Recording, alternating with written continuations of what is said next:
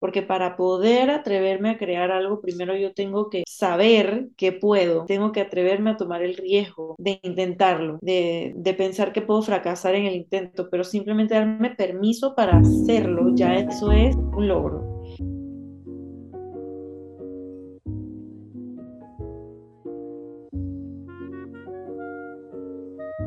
Hola y bienvenidos a un nuevo episodio del Itinerary Podcast. Hoy me, estoy súper, súper feliz. Esto me tiene muy emocionada porque estoy con una persona de lujo y ella es Michelle Urrutia de Michelle Psicoeduca y otras cositas que nos va a estar contando hoy.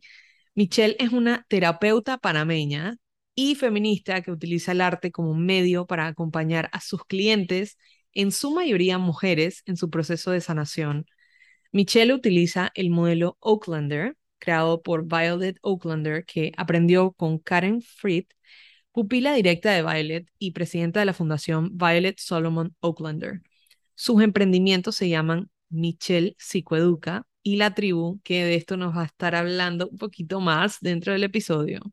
Actualmente vive con su prometido y sus dos schnauzers, Bobby y Frida. Aquí somos amantes de, de los dog lovers. Bienvenida, Michelle. Yay, gracias, gracias por esa bienvenida. Es un gusto estar aquí en este espacio tan bonito. Estábamos conversando de que podemos quedarnos hablando tres horas, así que bueno, un poquito de esa magia que sale cuando conversamos aquí la vamos a dejar plasmada para compartirla.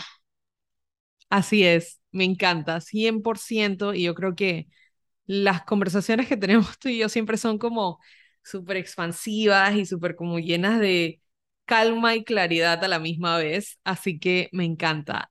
Michelle, quiero que, que nos cuentes algo que usualmente no mucha gente sabe y usualmente son hasta personas cercanas, así que sorpréndenos hoy. Ok, bueno, algo que no mucha gente sabe, incluso personas cercanas, yo creo que es que soy una persona muy espiritual, sumamente espiritual, puedo ser hasta un poquito supersticiosa, eh, vivo mucho debatiéndome entre la ciencia y, y la parte espiritual y pensando que las cosas no se contradicen, que, que no necesariamente son cosas separadas. Y todo el tiempo me digo que el hecho de que algo no esté todavía aprobado por la ciencia no quiere decir que no exista. Y está este otro lado mío que me dice, ok, pero hay que llevar esto súper responsablemente sin cortarte la creatividad. Entonces, creo que eso es algo que, que llevo conmigo. Esa, no quiero decir dualidad, porque no necesariamente lo es, pero, pero sí están como esta, esta, esta conversación constante que tengo conmigo, de esos dos lados.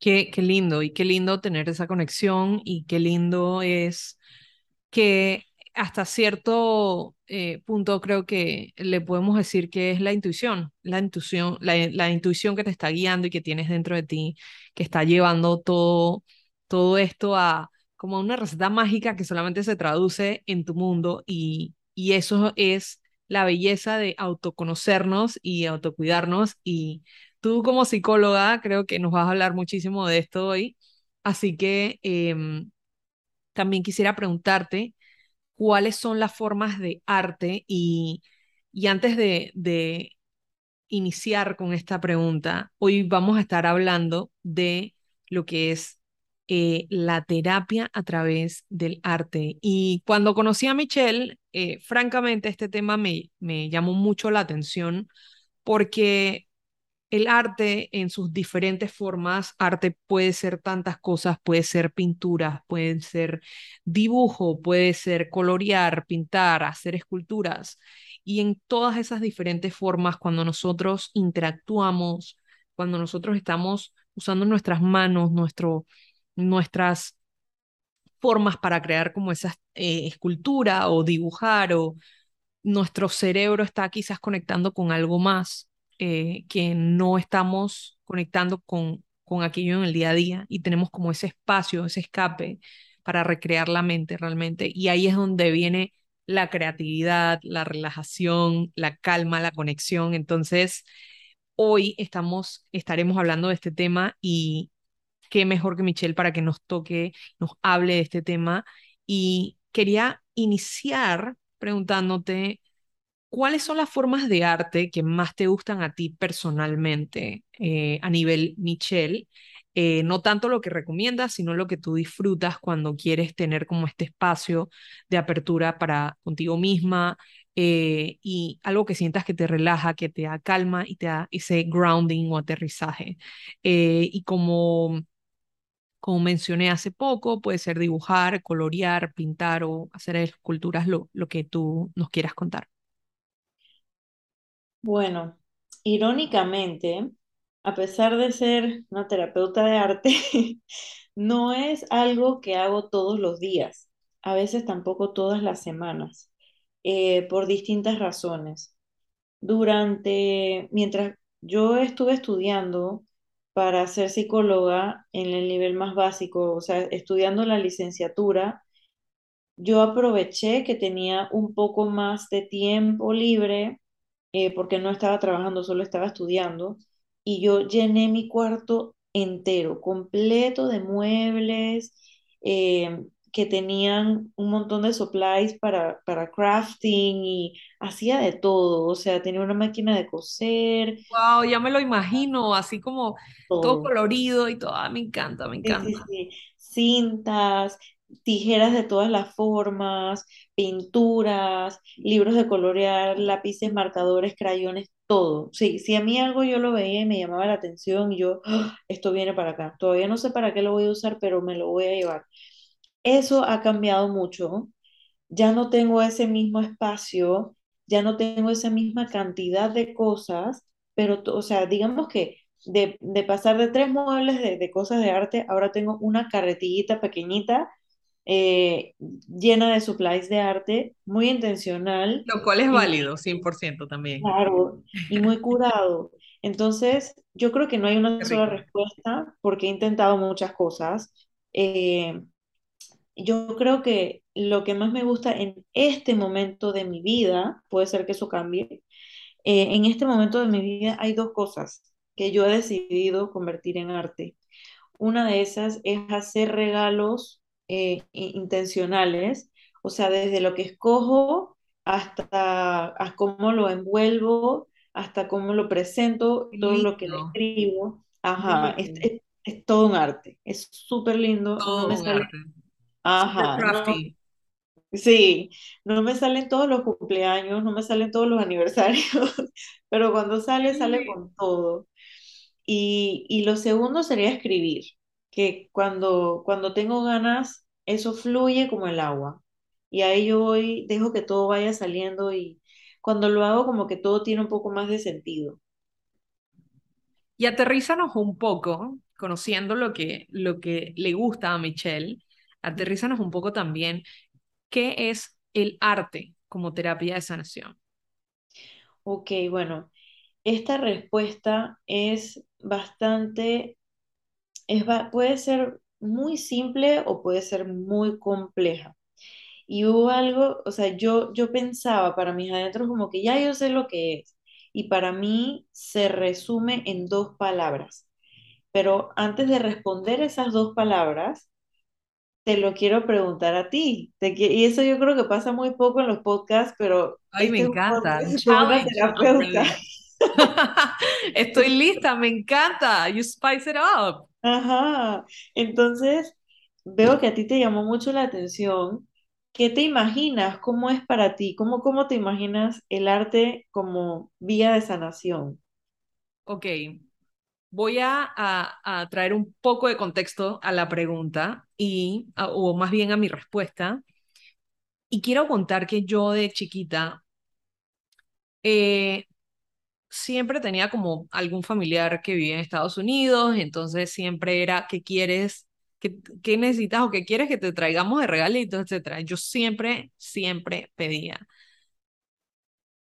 colores, mm, marcadores, lápices, algo para dibujar. Entonces, pensando en esa niña, o sea, siendo cálida con mi niña interior y pensando en mí como adulta, em, y haciendo una parada también en mi adolescencia. En mi adolescencia yo hasta hacía como quotes, o sea, lo que uno ve hoy en día que fuera como un tweet o algo así, yo, lo, yo tenía un binder de hojas blancas con quotes de mis canciones favoritas. O sea, llámese, no sé, un Bohemian Rhapsody, si, si tienes la, una, una partecita, una estrofa que te gustó, entonces yo lo dibujaba y con mi mejor amiga también hacíamos eso. Entonces, para mí dibujar y, y lo se transmite hoy en día, eh, soy más como de digital, tipo tengo GoodNotes, entonces ahí tengo como mi cuadernito digital,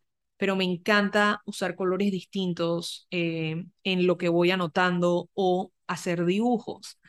¿Y dónde va mi mente en este momento cuando lo estoy haciendo? A relajación. Creo que esa es como la primera palabra que, que me resuena cuando pienso en qué es el arte como terapia para mí, es relajación. Eh, en ocasiones yo he sentido que mi mente realmente no se relaja, que está en un constante rush, que em, de hecho creo que ayer leí o, o alguien colocó en, creo que Instagram como em, algún consejo de algún hobby o algo que tengo que hacer o, o algo que tengo que leer o por hacer. Y yo dije, wow, yo nunca me he sentido en ese, en ese spot porque siempre tengo mi plato lleno. Y not in a bad way. Creo que yo soy muy intencional con las cosas que, que meto a mi rutina y a mi vida y creo que me he vuelto mucho más emocional con el paso del tiempo, o sea, madurar, etcétera, pero creo que, que para mí es estar en ese modo relajación que no me permito estar en el día a día por estar como multitasking o haciendo otras cosas o estar siempre. Entonces es, aparte de relajación, es un espacio para mí, es un tiempo de reconectar. eh, y la tercera, te diría, eh, es darle una voz a mi cabeza, a mi intuición, a mi alma. O sea, es darle ese pedacito que tiene mi alma que yo no lo estoy como logrando ver en el día a día. Y eh, lo conecto muchísimo con journaling también. A veces salen todas estas cosas eh, al hacer journaling que estaban como escondidas, ¿sabes? Entonces es darle como ese espacio, esa voz. Y esa es mi respuesta para ti. Ay, me encanta, me encanta y me conecto mucho con lo que dices de darle voz al alma. Eh, voy a ir, voy a ir profundizando en eso un poquito más adelante, pero me conecto un montón con eso. Es más, ni siquiera me voy a limitar porque, porque tengo que guardarlo para ahora si lo tengo ahorita. Eh, había dicho for que Déjalo, sí, déjalo, déjalo in the wild. exacto, exacto. Eh, voy a decir primero las dos palabras y después voy a decir por qué me conecto con eso. Las dos palabras para mí son creatividad y fluir. Creatividad, o sea, para mí eh, que el, el potencial que tiene cada persona de crear, con eso es con lo que uno se conecta cuando uno trabaja con arte, no realmente en terapia con el resultado, sino con el proceso de crear algo. Porque para poder atreverme a crear algo, primero yo tengo que saber que puedo y tengo que atreverme a tomar el riesgo de intentarlo, de, de pensar que puedo fracasar en el intento, pero simplemente darme permiso para hacerlo, ya eso es, y que, bueno, tiene mucho que ver con, con metas terapéuticas y eso es hacerlo, o sea, llevarlo a la acción, a la realidad. Y fluir porque es también, va muy alineado con darse permiso. Y dentro del fluir, no, no hablo necesariamente de un estado como tal alegría, felicidad, tristeza, miedo, simplemente fluir, fluir, abrir la represa y dejar que salga eh, de distintas maneras. Se puede abrir juicio, la ¿no? Sin juicio y sin sin como juicio. Este, eh, esta estructura o este cumplir con algo, sino simplemente dejarlo, ¿no? Como la represa, me encanta es cómo lo traíste al mundo con la- el, mono- el modo de la represa, me, me fascina, porque se lleva todo, o sea, simplemente se no, no hay, no para. Ajá, exactamente, se lleva todo y, y puedes, puedes incluso regular qué tanto abres el, el asunto, no puedes abrir un poquito, puedes abrirlo mucho y ahí es donde se conecta con, con esto de darle voz al alma. Hay muchas cosas para las que la palabra a lo mejor es un, es un obstáculo. Y cuando trabajamos con arte, ahí queda todo plasmado. A veces hay algunas cosas que no piden permiso y salen.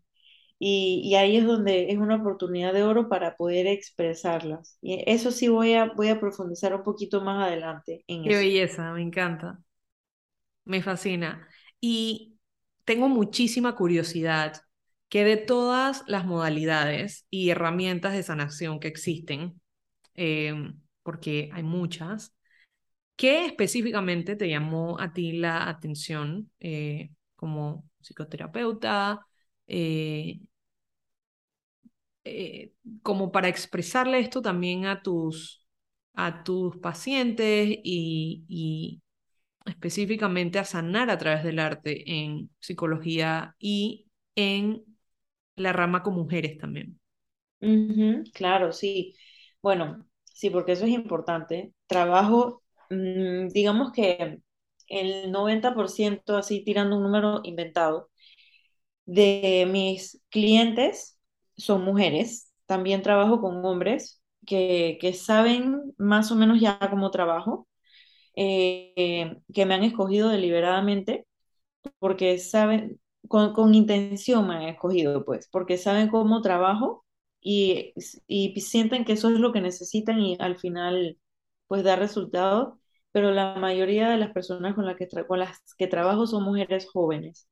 También trabajo con adolescentes, pero en su mayoría son mujeres jóvenes. Y bueno, todo esto tuvo un camino. Todo, todo esto tuvo un camino al inicio, cuando empecé a estudiar psicología, como les conté, bueno, el arte siempre estuvo presente. Y en el, al principio, cuando uno entra en el mundo de psicología, aquí en Panamá primero hay que estudiar para ser psicólogo eh, y se gradúa uno como psicólogo general. Uno no puede dar terapia siendo psicólogo general. Después, uno se forma ya sea como terapeuta o como psicólogo clínico. No son la misma cosa tampoco un psicólogo clínico no eh, puede como tal dar terapia, después tiene que formarse en una corriente antes o después para poder ser psicoterapeuta. Y lo mismo, Wow, si interesante. alguien, es- ajá, si alguien estudia psicoterapia, necesita la idoneidad en clínica aquí en Panamá para poder ejercerlo. O sea, es un camino de Wow, años, más de wow. 10 años. Entonces, eh, a lo largo del camino, O cuando sea, estuve, confíen en su terapeuta uff, y sí, confíen en que es una persona capacitada que les va a llevar en su camino de sanación y terapia. Exactamente. Y ahí nos acaba todo. Después sigue el proceso de formación y en todo este camino yo no seguí una línea trazada por alguien más. Al inicio más o menos, pero yo fui conociendo muchas corrientes y de hecho hubo una con la que cero me conecté. Cero, pero O cero. sea, te mantuviste true to yourself. O fuiste Ajá, escuchándote a través del camino. Me encanta. Exacto. Al inicio yo no me conecté para nada con la corriente humanista o con las corrientes humanistas, las corrientes de la tercera fuerza, así le llaman, les llaman. Entonces, yo como que yo no entendía mucho eso, como que no, no, no, no me conectaba. Obviamente no me iba a conectar porque para poder entender esas corrientes tienes que vivirlas. Y estaba más buscando algo que fuera más digerible y que yo pudiera entender y me conecté con corrientes que eran mucho más eh, recetas, pues, como que esto, esto es lo que tienes que hacer, eh, tienes que seguir, si, si tienes este problema, tienes que seguir la ruta A, o sigue la ruta B, o sigue la ruta C. Y si pasa esto, entonces te vas para la D, la E, la F. Algo mucho más estructurado. Después, por mera casualidad serendipia de la vida, eh, llegué a la terapia gestáltica y ahí descubrí, Wow. wow, esto es lo mío, esto es lo mío, ver a la persona como es, con todos sus, sus potenciales, con todo, todo lo que es, mucho más que un diagnóstico, mucho más que un número. Cada persona tiene un- una historia, tiene una manera de existir en el mundo y eso es digno de ser visto como algo único eh, Wow. también con un modelo desarrollado ya, pues. Entonces me metí en eso y se fue como formando la terapeuta que hoy en día soy, Después me formé como psicóloga clínica de niños y adolescentes y me di cuenta de que me gustaba eh, el tema de trabajar, pero yo necesitaba adaptar eso a mi modelo y Claro. necesitaba saber cómo meter el arte ahí, porque me fui conectando más conmigo, como que, ok, súper lindo esto, eh, porque les digo un secreto, o sea, un- uno para ser terapeuta tiene que sanar mucho. El proceso terapéutico es, siempre es algo, o sea, es algo que prácticamente nunca termina, aunque uno no esté en terapia Siempre semanal, evolucionando, ¿no? Contigo también. siempre. No te sorprendas si de aquí a cinco años yo soy otra terapeuta, porque uno sigue cambiando y la vida, pues, a uno lo lleva a seguir cambiando, lo único constante es el cambio. Entonces me yo me encanta, ¿no? Que, que no nos encasillemos y que, o que ciertas profesiones no nos encasillen por X sí, o Y. Me encanta, me encanta esto y, y, y en tu camino como psicóloga, cómo se refleja. Tengo amigos que son doctores y que están también en la rama de eh, doctor ejecutivo, doctor en laboratorios de desarrollo de R&D, etcétera. Eso me fascina porque es la belleza de no encasillarnos y de buscar nuestra intuición y de buscar lo que realmente nos apasiona y tengamos como ese fuego interno de, ok, con esto, esto habla de mí, conecta mucho conmigo, voy a seguir. Exactamente. Entonces, en ese camino, a mí me, me, me dio como, me dio como una inquietud saber que, ¿por qué solamente se usa, se habla de arte y de juego cuando hablamos de niños? Con los adolescentes yo he escuchado en muchos seminarios y cursos, ah, bueno, con los adolescentes como que no tanto, pero con los niños sí podemos hacer esto. Y yo en mi mente dije, pero ¿cómo así? O sea, Encasillando también, ¿no? Por, por Ajá, edad por... encasillando. ¿Sabes? Claro. Yo pensaba todo lo que yo, Michelle, daría por ir a una terapia donde me tiren un montón de pinturas y yo pueda ser feliz y fluir. Man, o sea, yo cómo Y voy a embarrarme toda y después y jugar y que no importe si me manché, si esto, lo otro, o sea, fluir. exacto. Entonces yo dije, de repente, no es para todo el mundo, pero no importa porque yo necesito solamente trabajar con X cantidad de, de clientes que sí se identifiquen con eso.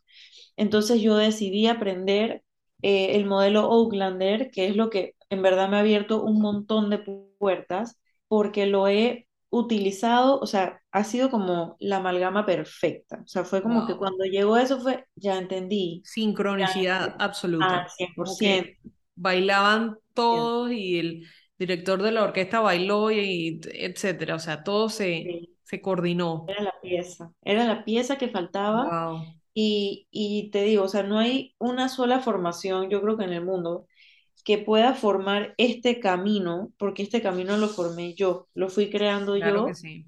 hasta Es ser lo que único es ahora. Es único y, y después llegó el feminismo a mi vida y dije, aquí está, esto es lo que yo quiero trabajar y quiero, quiero traer todos esos issues al espacio terapéutico porque el espacio terapéutico también es político. Y ahí fui creando mi nicho y ahí fue como que esto es lo que me gusta ahora mismo. Yo empecé trabajando con niños nada más, que es precioso, me encanta también y también es político. Pero yo dije, "Ah, en este momento de mi vida yo quiero llevar esto a, a mujeres, porque espacios para niños de juego y arte hay Hay muchos, muchos, muchos, claro. pero para Tan mujeres no hay cierto. Claro Entonces que yo dije, sí. nos lo merecemos. Wow. Y por Ay, me eso, encanta. Claro que nos los merecemos. sí, Y qué lindo sí. que pudiste verlo. O sea, y también aquí entra como un poquito la, la, el mindset también de emprendimiento, ¿no? De que, ok, sé reconocer que en este espacio, en este lugar, hace falta esto. ¿Cómo lo puedo llevar yo también de la mano y expandirlo hasta este, este otro nicho y este otro sitio donde en verdad I'm needed? Claro, Las claro, mujeres me necesitan y yo estaré ahí para ellas.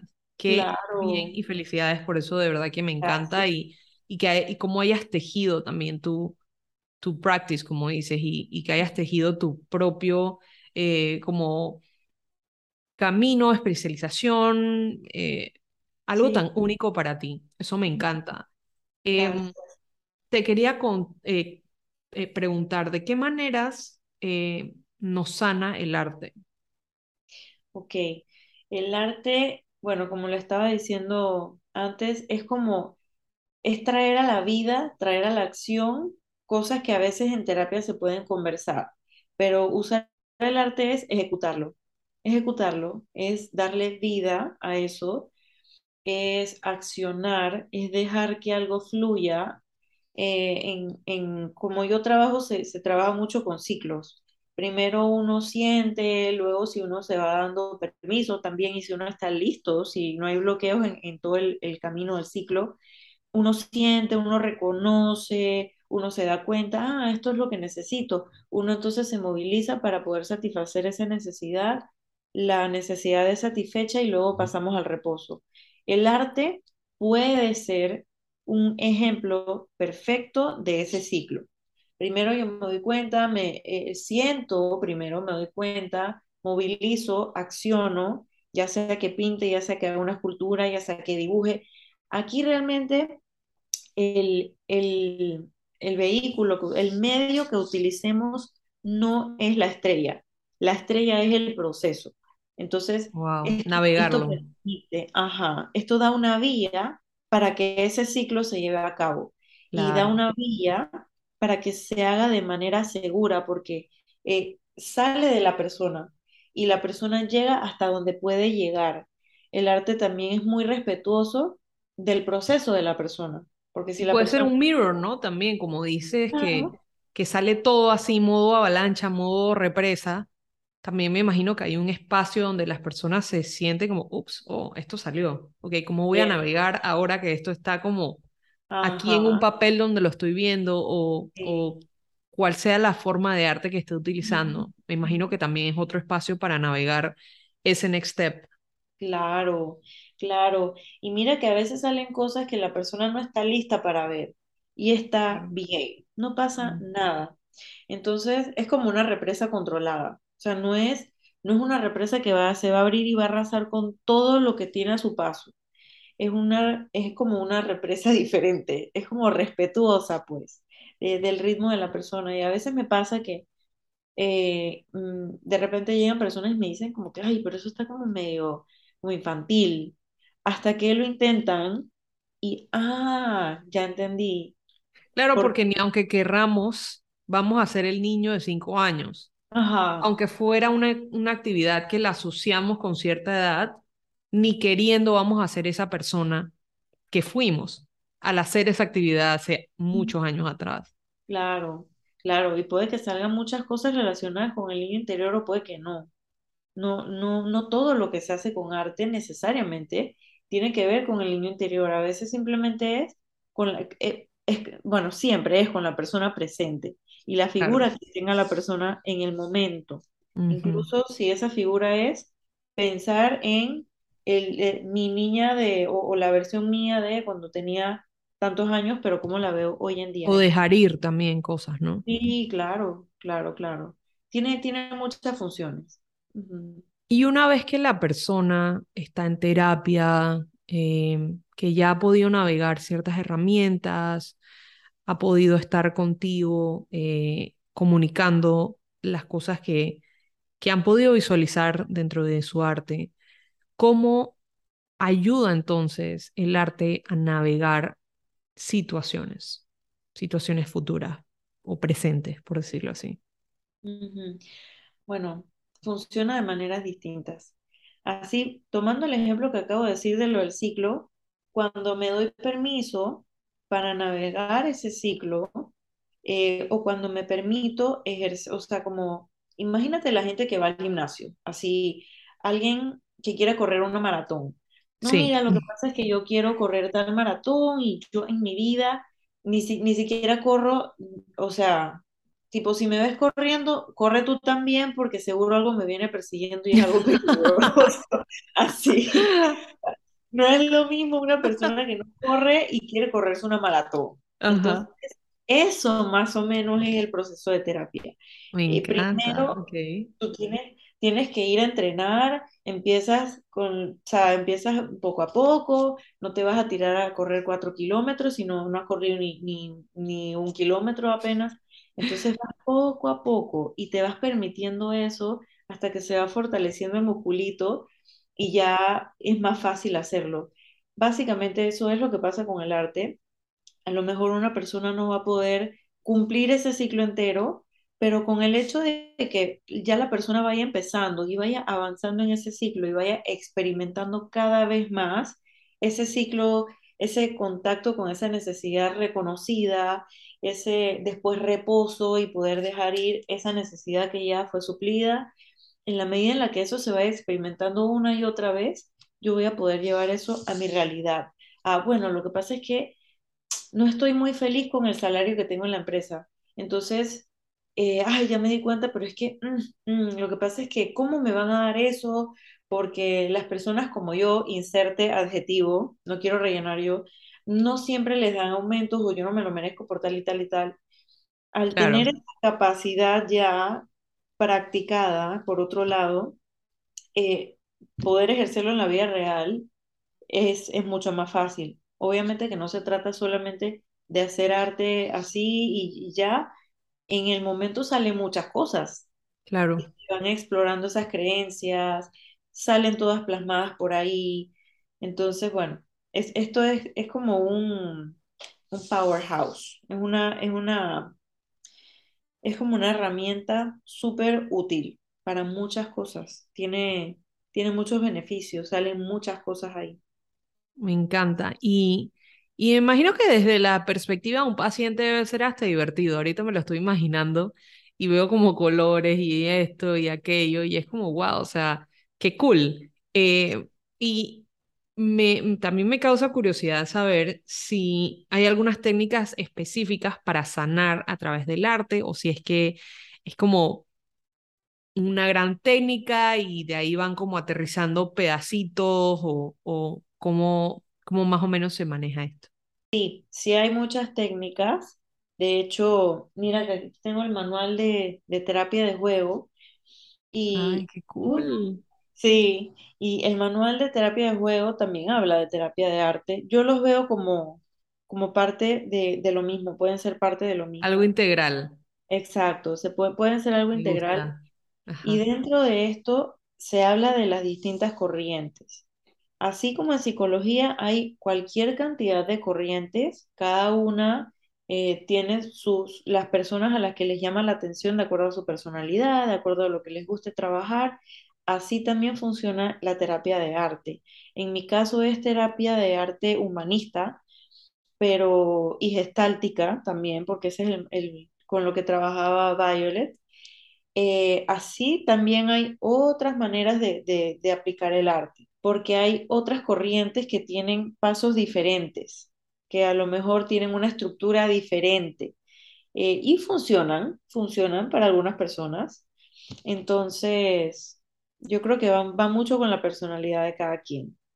Igual la, la humanista está, tiene su estructura, tiene sus pasos, eh, pero funciona de una manera distinta o ve a la persona con la que trabaja de una manera distinta. Me encanta. Y a ver, digamos que yo soy una paciente que estoy escuchando este podcast o me lo recomendó un amigo o ahora tengo la curiosidad, he ido a terapia desde hace mucho tiempo o quizás nunca he ido a terapia. ¿Cómo puedo saber eh, si soy un buen candidato para, para sanar a través del arte? Ok, ok. Imaginándome esa persona que de repente dice, bueno, a mí me gustaría empezar a atenderme a lo mejor con Michelle, pero quiero saber si va a ser, va a ser eh, un match para mí o no. Yo creo que lo primero que le diría es eh, que converse conmigo, que converse conmigo para ver si de repente hay, hay un buen clic, porque sin, sin una, sin una relación terapéutica no hay absolutamente nada. E- Esa es mi creencia, así lo veo yo en, en, en el, o sea, en la manera en la que yo trabajo la terapia. O sea, expandiéndolo un poquito, sea contigo o sea con, con qui- quien sea. con, exacto, eh, el consejo es hagan ese primer paso de hablar con la persona. Yo creo que es súper importante, ¿sabes? Eh, y es algo que si no estamos con la, con la persona, quizás pensemos que es terapia lo que no funciona, pero quizás es la relación terapia slash cliente. Entonces, me exacto. encanta que hayas traído ese tema a la mesa. Me fascina. Sí, sí, porque hay tan, hay terapeutas muy distintos, tantos como hay personas en el mundo, pues, Y cada cual con su Ah, especialidad también, o el modo en que se, eh, que se formaron, o las teorías, o lo que, lo que crean que, pueden amarrar con la, con la terapia, ¿no? Y el, el estilo de delivery, me imagino que todo esto tiene mucho que ver también. Claro, claro que sí. Entonces, eso, eso es como lo, lo primero que les diría, ¿no? Que ah, tengan una sesión inicial, que es la sesión de, de, de eso, ¿no? De, de Descubrimiento, conocernos, de, de, de ver cuál es la historia de vida de esa persona, y esa persona también me conoce a mí. Y empieza a claro. ver cómo yo converso, incluso cuáles son mis gestos, cuál es mi estilo, mi sentido del humor, etcétera. Y si, si le gusta, bueno, se queda súper bien. Si no, puede pedir perfectamente una referencia y con mucho gusto se le da. Eh, no hay ningún problema con eso. Y hablando del arte específicamente, yo creo que, yo creo que nadie necesita ser eh, como que prodigio, pues, por decir, porque todos tenemos la capacidad de crear. Todos, absolutamente todos tenemos la capacidad de Está crear dentro de nosotros, Ajá. Siempre y cuando, aunque no, aunque no nos creamos capaces de, no pasa nada, que para eso está la terapia. Siempre y cuando la persona en verdad quiera, o sea, tenga la disposición de hacerlo, se hace. Y ojo, sí, yo trabajo con arte, pero no es lo único que hago. También tengo otra, o sea, tengo otras maneras de abordar la terapia que no son necesariamente con arte. Y ahí viene la magia de la terapia humanista. Yo agarro todo, el- todo el set de herramientas enorme que tengo y adapto lo que yo hago a la persona que tengo adelante. Si yo lo hago al revés y hago que la persona se adapte a mí, entonces, ¿qué estoy haciendo? claro, Es, o sea, no es humanista porque ya no está centrado en la persona, sino centrado en mí como claro, terapeuta y esa no es la idea. claro. Entonces, entonces por eso digo, siempre y cuando haya una relación terapéutica, todo lo demás se puede adaptar. Puedo adaptar mis, mis intervenciones, qué tanto usamos arte, si lo usamos en todas las sesiones, si lo usamos una vez al mes, si hacemos dibujo, si hacemos pintura, si hacemos arcilla, si hacemos, eh, ¿sabes? O sea, e- escribimos, todo es tan variado y depende de cada quien. Ay, Entonces, amo, me encanta, o sea, todas las ganas de dibujar y hacer esculturas y todo esto, o sea, me fascina. Claro, claro, claro. Y, y bueno, yo creo que también como una invitación a las personas a que intenten, si no les funciona la primera vez, nunca está de más conversarlo con su terapeuta, decirle abiertamente, oye, mira que lo que pasa es que me he dado cuenta de que esto y esto y esto, ¿me puedes ayudar? Yo, yo necesito tal y tal y tal cosa, incluso en un espacio terapéutico sano, donde se pueden hablar de de todas las cosas, sin juicios ni nada por el estilo, es importante explorar estas cosas. Mira que yo necesito tal cosa, ¿me puedes ayudar con esto? O me gustaría que ser acompañada de esta manera. ¿Tú me puedes acompañar de esta manera? Si la persona dice sí, excelente. Me Si encanta cómo, no, cómo, cómo sí, you frame that question claro, so, claro, so well, o sea, me parece que eh, me encanta, me fascina. sí, Creo que sí, es mi pedacito favorito del podcast porque creo que yo he estado en terapia y nunca le he preguntado, no se me ha pasado por la mente, que es una relación también, ¿no? O de que yo también puedo aportar a cómo estamos llevando las sesiones, ¿no? Me Ujú. encanta, me fascina que, que hayas mencionado esto también. Sí, sí, sí. Cuando mis clientes me hablan de que, mira, ¿Qué tal si hacemos tal cosa? O mira, me, me di cuenta de que necesito, ah, claro que sí, y gracias por decírmelo. Wow, qué Gracias lindo. por tener la confianza de decírmelo, porque al final de eso se tratan las relaciones terapéuticas o del tipo que sea, o sea, que haya comunicación, que haya confianza. Lo mismo es en una relación terapéutica. Me encanta. Esto es como un mini chunk de cómo navegar terapia con tu terapeuta. Me fascina. claro que sí, claro que sí. Y te tengo Es- una pregunta también de, quisiera saber para ti, ¿qué es una vida en balance y en armonía? ¿Cómo la definirías tú? Ok, esa, esa es una definición, esa es una pregunta bastante amplia y estoy segura de que para cada persona esto va a ser distinto, para mí es una vida que permite fluir. Eso, o sea, ni siquiera quiero hablar de felicidad, porque es mentira que uno puede estar en felicidad, en alegría constante. Eso no funciona así. De hecho, Como Inside Out, ¿no? La película, ajá, me encanta como para definir las emociones. Inside Out es buenísima, que la felicidad es una emoción, como también tenemos otras emociones. Y Sí, ninguna es mala o buena o me siento mal por sentirme tal. exacto, Son emociones y están. Entonces, me encanta que también hayas tocado ese tema de que no, el 100% no es definirlo en base a la felicidad de, de todos los días veinticuatro siete Exacto.